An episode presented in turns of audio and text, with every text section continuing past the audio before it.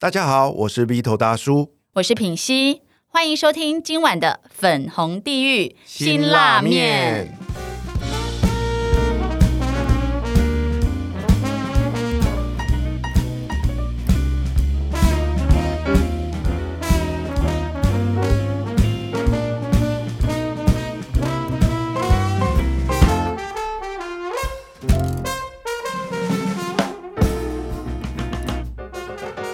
掌声在欢呼之中响起，眼泪已融在笑容里。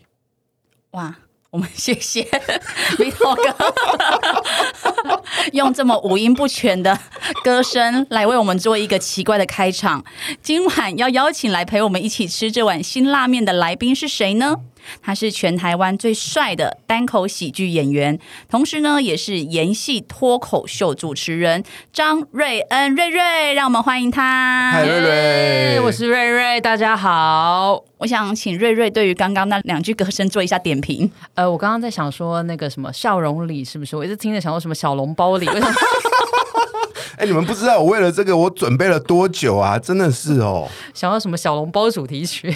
哎，我真的是第一次发现有你也是唱歌很难听的人哎！我这辈子最骄傲的一件事就是我到 KTV 啊，从来都只是当那个分母而已。我今天真的是鼓起勇气的，想说不行不行，一定要好好的唱个歌这样子。所以你知道吗？我觉得我们两个都是好像透过麦克风声音很好听，但是都五音不全。那瑞瑞呢？因为你声音其实我第一次听到你声音，我就觉得哇塞，你一定是一个超级美人胚。果然今天看到本人真的是美人胚。逼我接这个字是不是？哇塞，太厉害了！我之前有跟那个九 M 八八一起合唱过九 M 八八，那你可以唱个两句吗？呃，我觉得先不要好了。那怕听众完全把等下关掉，没有怕，就是之后就大家可能就不想来听我就单口喜剧，可能就想要逼我唱歌什么之类的，就是先不要，先不要，先不要，谦虚，谦虚。好，我这边来快速介绍一下瑞瑞哦。瑞瑞在二零一七年的时候正式出道哦，然后他在二零一九年就拿到了脱口秀比赛的冠军了，他是第三届的冠军。所以瑞瑞啊。能不能跟大家快速介绍一下，到底什么是单口喜剧呢？其实单口喜剧简单讲的话呢，其实就是一个人一支麦克风站在台上呢，孤孤单单的讲自己的笑话。那如果有人笑得出来的话呢，那就是一个好的喜剧演员；如果有人笑不出来的话，你就是一个让人家尴尬的喜剧演员了哟。那如果是双人喜剧演员，是叫相声吗？也不一定诶，因为其实相声的话，它还有什么包袱啊，就是它比较不一样。那其实像双人的话，其实像如果日本的话，还有像漫才啊，这些都是双人系列的。或是什么短剧啊，其实种类蛮多的喜剧。那瑞瑞，你为什么会走上这一条路呢？走上这条路，其实严格来讲说，应该是其实我一直都还蛮喜欢就是单口喜剧的部分，因为其实早期台湾就是叫脱口秀嘛，其实现在就一直努力希望可以把它改叫单口喜剧，主要是因为它其实全名叫做 stand up comedy，叫站立喜剧。那其实台湾早期好像就把它翻成就是 talk show，嗯，就有点不一样。那我走到这条路原因，就是因为其实我一直都很喜欢看那种国外的那种 stand up comedy 的东西，然后只是一直在想说自己到底有没有这个机会做这件事情。然后直到好像两三年前吧，那时候就有看到那个台湾的卡米蒂喜剧俱乐部，然后开始开课，然后就想说，哎，去上课，然后来学着自己上台讲讲看。渐渐的让自己走上去舞台做这件事情，那真的要走上去做这件事情的那个关键，其实是在二零一七年我爸过世之后，才决定哎要开始做这件事情。真的？为什么爸爸过世后会想要做这件事？其实，在爸爸过世之前，我就在上课，可是那那时候就没有那么好笑，就写的段子也不够好笑。爸爸过世之后，就特别好笑。为什么？我觉得那种感觉就好像是我那个爸过世之后，其实我陷入了一个蛮巨大的忧郁，因为我照顾我爸很久了，大概照顾他也是一个八九年来着吧。他年纪非常的大，我其实瞬间失去了自己人生的重心。其实就是借由喜剧去疗愈我自己的内在，然后把我跟我爸爸的相处的过程啊，然后变成许多的有趣的段子，然后表演给观众听，发现。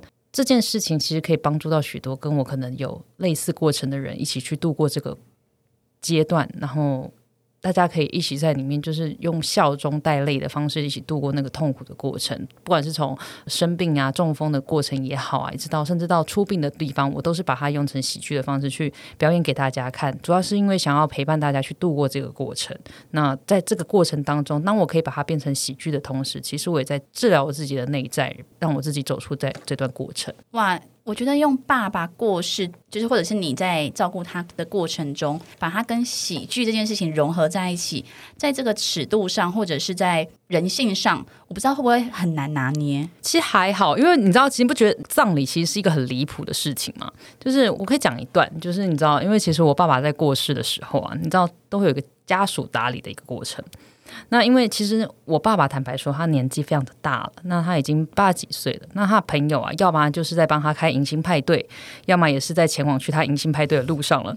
基本上也没什么朋友，所以那天来我爸葬礼的人，基本上都是我的朋友比较多。那我的朋友都蛮年轻的，可能二十几岁出头的妹妹啊，他们也没什么参加过人家的爸爸的妈妈的葬礼啊那种东西。前一天他们就打电话来问我说：“哎，那个瑞瑞啊，我们要穿什么衣服过去啊？”我说哦哦哦，葬礼这件事情不用紧张，你们人来就好。那那个衣服穿的就是简简单单，就是白色啊、黑色啊，简单一点就好。啊，我记得啊，我爸爸出殡的那时候啊，是那种夏天炎热啊，八月的时候非常的热。那么来的时候，真的也穿的很简单，就穿那种那种白色细肩带的小可爱，配上黑色的热裤，就是有点简单过了头，非常的辣。所以我们整间呢，搞得我们这边好像都特别请了一堆就是辣妹，别人请的是孝女，我们请的是辣妹，整个小厅里面塞满了辣妹。然后呢，家属的会有个环节，就家属打理嘛，就是要跟家属敬礼。然后本来就很难过的，爸爸你怎么离开我啦？然后，然后当那边穿细肩带的那些辣妹们这样对我鞠躬的时候，然后紧接哀啊鞠躬的，然后弯腰下来的时候，这样弯腰呃看着他们的时候，我就想说啊，其实我也没那么难过了。哇！我相信你抬头看到老爸的那个遗照，应该是在笑吧？我有在想，因为你知道，看别人的厅，他们可能就那种黑人啊，就全身黑的那种，你知道那种八加九啊。然后呢，我们家这边就是黑色的很多辣妹。隔壁厅的阿伯一直过来看，然后好羡慕。我是想说，我爸如果在上面飘的那种状况，就然哦，这要怎么给啊？这我女儿啦，哈，这后他带来的啦。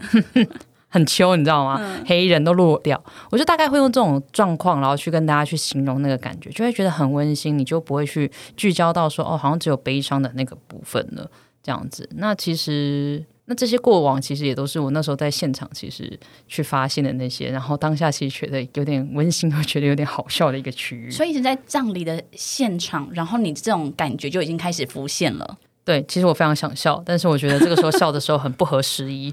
但是就觉得啊，穿的也太暴露了吧？这个跟你接受了这个 stand up comedy 的训练有关吗？还是你本身天性就是有这么一个乐观的部分？其实我觉得跟我的原生家庭有蛮大的关系的，因为主要是因为我的爸爸跟妈妈，他们其实因为我妈妈其实在我十五岁的时候就离开我了，那她是得到癌症离开的。那她离开之前，由于我们家人，呃，我妈妈离开之前，她就是很担心陪我的时间不够，因为她在我好像出生没多久就发现自己罹患了乳癌，所以她就是一直很致力于传达爱这件事情给我。所以我妈会在那边跟我比较说：“哎，我跟你说啊。”因为你知道做癌症会有化疗，头发会掉光。他那边跟我说：“哎，我跟你说，你看这两顶假发，这顶是真的，这顶是假的。可是你看这顶假的材质很差，真的很糟糕，你擦不出来，对不对？”他就会这样子，或者是说我跟我说：“哎。”你看，妈妈穿泳装是不是身材还是很好呢？就是你不会在她身上感受到任何疾病去折磨她的病痛，甚至是说他会带我去医院看她做化疗的过程，然后让我看到，因为乳癌嘛，所以她有一边的乳房是被切除的。他会让我看到说，哎，你看妈妈这边的乳房是被切除的哟，然后我要塞一个东西，还会有乳房哟，这样子，所以你有乳房，你要好好珍惜它哦。就是他会用一些很正面的方式让我去对待疾病。然后我印象非常深刻的是。我妈每次带我去医院陪她做化疗的时候，在等待的时候，她都会给我吃一个布丁。所以对我来说，好像你知道那个制约，你知道吗？那个制约，所以对我来说，医院的味道是布丁的味道。哦，所以我到医院，我只要感到很紧张或很不安的时候，其实我会觉得甜甜的。所以我不会因此害怕医院，或是因此害怕疾病或什么的，反而是。碰到这些事情会变得比较乐观跟正面的去面对它，然后希望转换成另外一个样子给大家认识。听起来妈妈才是你的启蒙老师哎。对啊，我妈真的是非常的乐观到有点过了头啊。那妈妈在呃临终前的时候，她是带给你什么样的感觉？就是你现在回想起来，在那一幕，就是应该是最感伤的时候。我跟你说，我妈临终的时候非常的酷炫，因为我妈临终的时候，我妈过世的那天是母亲节，我妈是在母亲节当天过世的。然后我可以感觉到那一天她非常的努力，希望可以度过母亲节，就是不要在这一天的那种感觉。所以我妈那时候她在那一天帮我认了干妈。就是我那一天，我妈有一个朋友写拿一张卡片，就说：“哎，祝贺你母亲节快乐。”我妈就写了几个字，然后把那个卡片还给我，还还给她朋友，然后就跟我说：“哎，从今天开始，她就是你干妈了。”我就心里想说：“哇，晴了哎。” 情勒是什么意思？情勒情绪勒索，你根本是情绪勒索人家认我吧？这想不认都不行哎，好会哦，好狠的一招哦！这什么啊？逼迫一定要接受这个干女儿？对，因为我干妈是医生，然后就哎，因此就是办，然后他就认了我这干女儿。然后后来到了当天母亲节下午，我妈就是叫我去买粥，然后我买粥的那一阵子，反正我妈就是好像状况就不太好，然后我一回来，我妈状况就好了。嗯，然后一直这样撑到晚上很晚很晚，我回到家，然后她才离开过世。可是这一段过程，其实我我其实我妈过世之后的，我印象很深刻的一件事情，就是其实我妈过世的时候，大人都会跟我说一件事情，就是你要乖，要听话，然后不要吵。然后，身为一个国中二年级的我，是一个非常单纯哦。本人是一个母羊座 A 型，我是一个非常单纯而且很容易听话的孩子。所以我想说，嗯，好，我就不要吵，然后要乖，要独立，要长大，要照顾爸爸，我都会做到的。好，所以就从那天开始呢，我就不哭。我妈刚过世，然后我就只哭了第一晚，我就没有在大人面前哭过。然后我爸就认为我没血没泪，我想说做人好难，到底要我怎么做？到底要我干嘛？我爸就想说为什么我哭的那么惨，那孩子都不哭，这孩子没血没泪。我想说 what？嗯。然后后来当我爸这次过世的时候，因为我后来我爸反正中间有一个阿姨有帮我们解开了一些误会。那当我爸这次过世的时候呢，我就是有在火葬场的时候，就跟我爸最后说的话就是：我这次哭的够惨了吧？就不要以为我这没血没泪了。对，这是有哭到您满意了吧？听起来瑞瑞一直是在一个充满爱的一个家庭中长大的。然后呢，跟爸爸虽然有一些误会，但是最后呢也顺利的化解了。那站在舞台上啊，去讲自己过去发生的一些事情，家里的事、妈妈的事、爸爸的事，带给大家欢乐的时候，你有没有曾经感受过爸爸就坐在台下对着你微笑？给你鼓掌的画面呢？我一直都是那么认为的，因为其实在我个人秀，就是我今年做的，就是我个人专场。然后我个人秀的时候，其实都是在讲说关于我爸爸的，要帮他写怎么样写他的墓志铭啊，或什么，都是很大量的关于我爸。我每次表演，其实我都会留位置给我的爸爸，给我的爸妈，因为我都深深的相信他们会在现场看。然后我们传统嘛，我们都去把杯问。我真的扫墓的时候，我去把杯问他说：“哎，你们会不会来看我现场表演？”然后每一次都会得到，就是他们都会来现场看，然后所以我都会在现场开观众玩笑，说我跟你们单讲一件事情，就是你们不用担心，有时候我们看到现场的空位呢，其实是故意的，因为他都有坐，只是我们看不到是谁而已。所以你坐在旁边，你旁边没有 没有人坐的，不要担心，因为 我爸爸妈妈说他们都还会带一些，就是你知道他们认识的新朋友来，所以我都特别的旺，就是嗯很旺。听说哦，听说你们家有一个特别的习惯，叫做亲亲抱抱，我爱你。哦，对对对，这其实也是在我的一个表演专场的时候，我有讲过这个段子。就是我们家，就是我妈妈很早就过世了，所以我妈妈在很早的时候就有立下一个家规，那个家规就叫做每天都要说亲亲抱抱，我爱你。我非常推荐男性不要害羞，立刻对你的小孩做这件事，因为。我知道很害羞、很别扭。我爸爸一开始也是，然后可是我们每天再怎么样生气、再怎么不开心，我们晚上一定就是啊，还是会每天都是会亲亲抱抱说我爱你。那刚刚有提到说我爸爸年纪很大了，那八十几岁，他后来是中风。那其实中风久了就会伴随有点失智，失智他其实就是会有点记不得谁是谁或者他在哪里。可是即便如此，他还是依旧记得每天都会亲亲抱抱说我爱你，跟每一个照顾他的人。护理师啊，我的朋友啊，我的邻居啊，经过的所有的女生啊，看护也是。你知道那阵子，就是因为我们家看护回印尼，然后我送他去看护中心，然后那一天我就去找他，然后就一开那个房门，因为我看到那个皇上在后宫追着那个嫔妃吗？社员外，不要跑啊，宝贝儿，宝贝别跑啊，宝贝儿。那我就我就他吓到，然后再抱着一个护理师，我就吓到，我就赶快把他拉开。我说你在干嘛了？我爸就马上抓着我，就说啊，宝贝你来了。然后我就看着护理师，我就跟护理师说啊，不好意思，不好意思，他认错人，他把你认成是我，他当我是，他以为你是我这样子。然后护理师说没关系，没关系，那北北很可爱，我们都能够接受的这样子。可是你知道，我觉得尴尬的地方就在这，因为我爸每次当我开门，他总是很能准确的转过来，就是看着我叫宝贝，我就很怀疑一件事，就是 我爸真的有失智吗？就。所以，如果大家各位男性呢，从现在开始学习亲亲抱抱，说我爱你，那你以后八十岁的时候，你就可以就是追着护理师叫宝贝这样子，他们就可以临临老入花丛，很花丛。我今天回去也要问我爸一样的问题，因为啊，他也是老是到医院的时候呢，都会说宝贝啊，哎呦宝贝啊，宝贝啊。那我想请问瑞瑞哦，你从事这个单口喜剧到现在哦，就是从来都没有遇过所谓的低潮，比如说站上台了讲不出话，或者是想不出好笑的东西，很长啊，真的吗？那你都怎么克服的？怎么克服哦？克服就是不要上台啊！真的，真的，我觉得当面对一些困难和窘境的时候，不一定要强迫自己去面对，你反而。适时的放过自己，适时的退后，适时的觉得反正我现在就是做不到，我觉得并没有关系。然后像我如果当自己没有这些灵感 idea 的时候，我会选择放过自己，然后退一步去旅游，去放松，然后去做我的正职的工作。毕竟讲喜剧没有办法维生。那这样子最长的这一段中间的时间大概有隔过多久啊？没有灵感的时候？坦白说啊，两个月吧。哇，那也是一段时间呢。嗯，但是我所谓的没有灵感，可能是我没有办法把我的细碎的小东西去组成一个完整的段子。但是我可能还是会生活，可能会看到一个小东西，我会先记下来。只是我没有办法组织它，或是架构它，但是还是会有小东西。那后来发生了什么事情，才让你又重新找回那样子的能力呢？发生了什么事情？就是好好的去度假跟放松。以及就是过得很快乐，就是吃得好、睡得好、穿得好，真的就是这样，就是好好过日子，真的好好过日子。因为我觉得，当你太想要证明自己是一个什么样的人，你太想要活在别人成功的定义底下的时候，就会失去自我。你想要变成别人眼中样子的成功，可是。你比如说像讲单口喜剧，当你想说哦，我一定要变成像伯恩一样，或者我变得像谁一样的时候，你就会变成你会很迷惘，你会好像找不到自己的样子。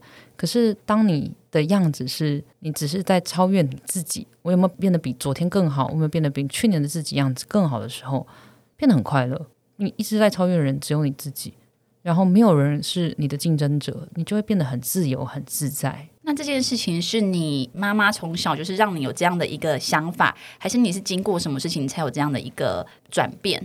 就是觉得说不要跟任何人比呀，就可以很自由。今年年初的时候，其实花了一些时间去探索自己内在的心灵的状况，然后我发现我自己很容易不安和很容易就是没有办法好好表达自己正确的情绪的状况，源自于就是我妈妈离开之后。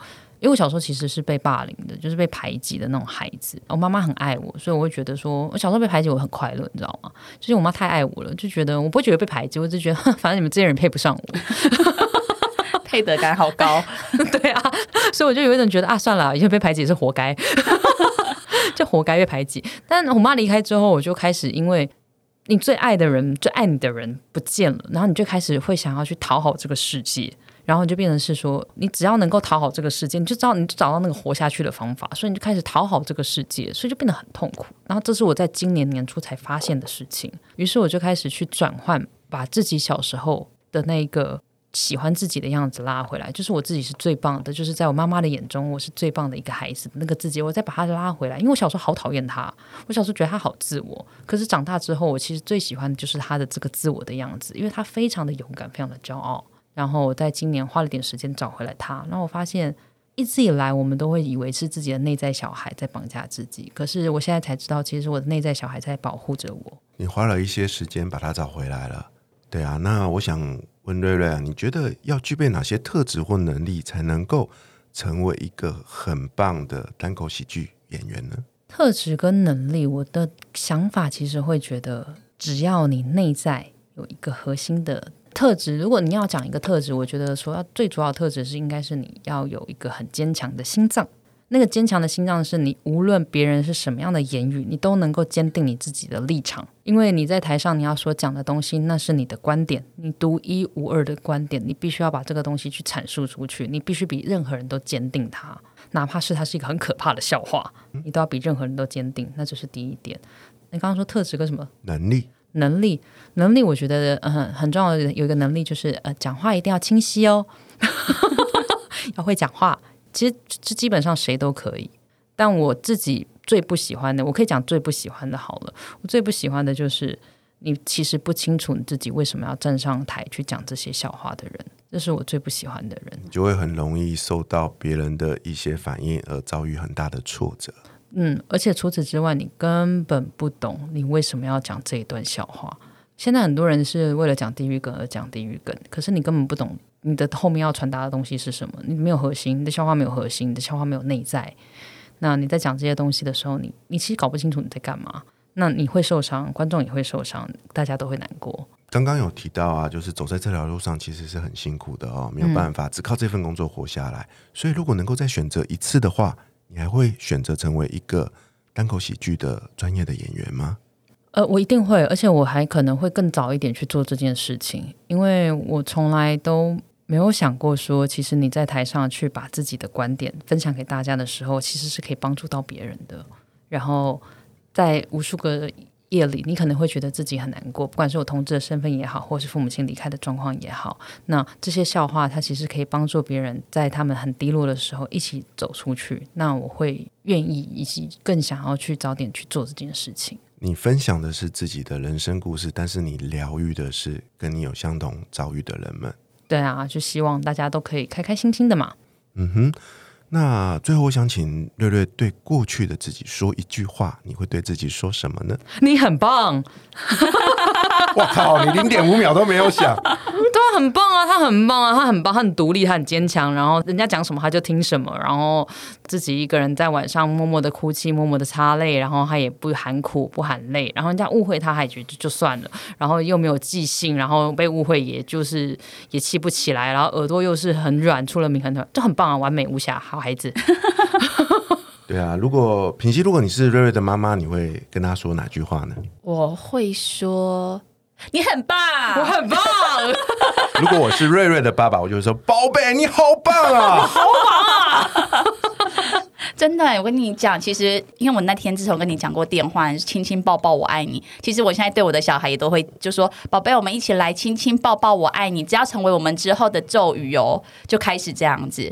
对，然后我对我小孩就是现在都会开始进行催眠，我都要他说我是全世界最丰盛的小孩，我是最富有的小孩，我是他都会他都说自己家，我是最无聊的小孩，我是最快乐的小孩。然后现在就是我们有共同一句，我只要说。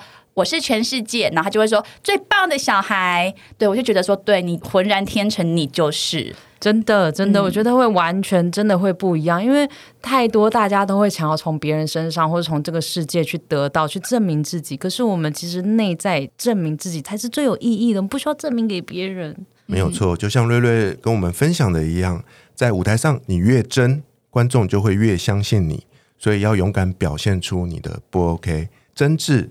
可以感动所有的人，很谢谢瑞瑞今天来参加我们的这个节目，跟我们分享。下礼拜陪我们一起吃辛拉面的来宾会是谁呢？我是鼻头大叔，我是品心女神，粉红地狱辛拉面，我们下周见，拜拜，拜拜。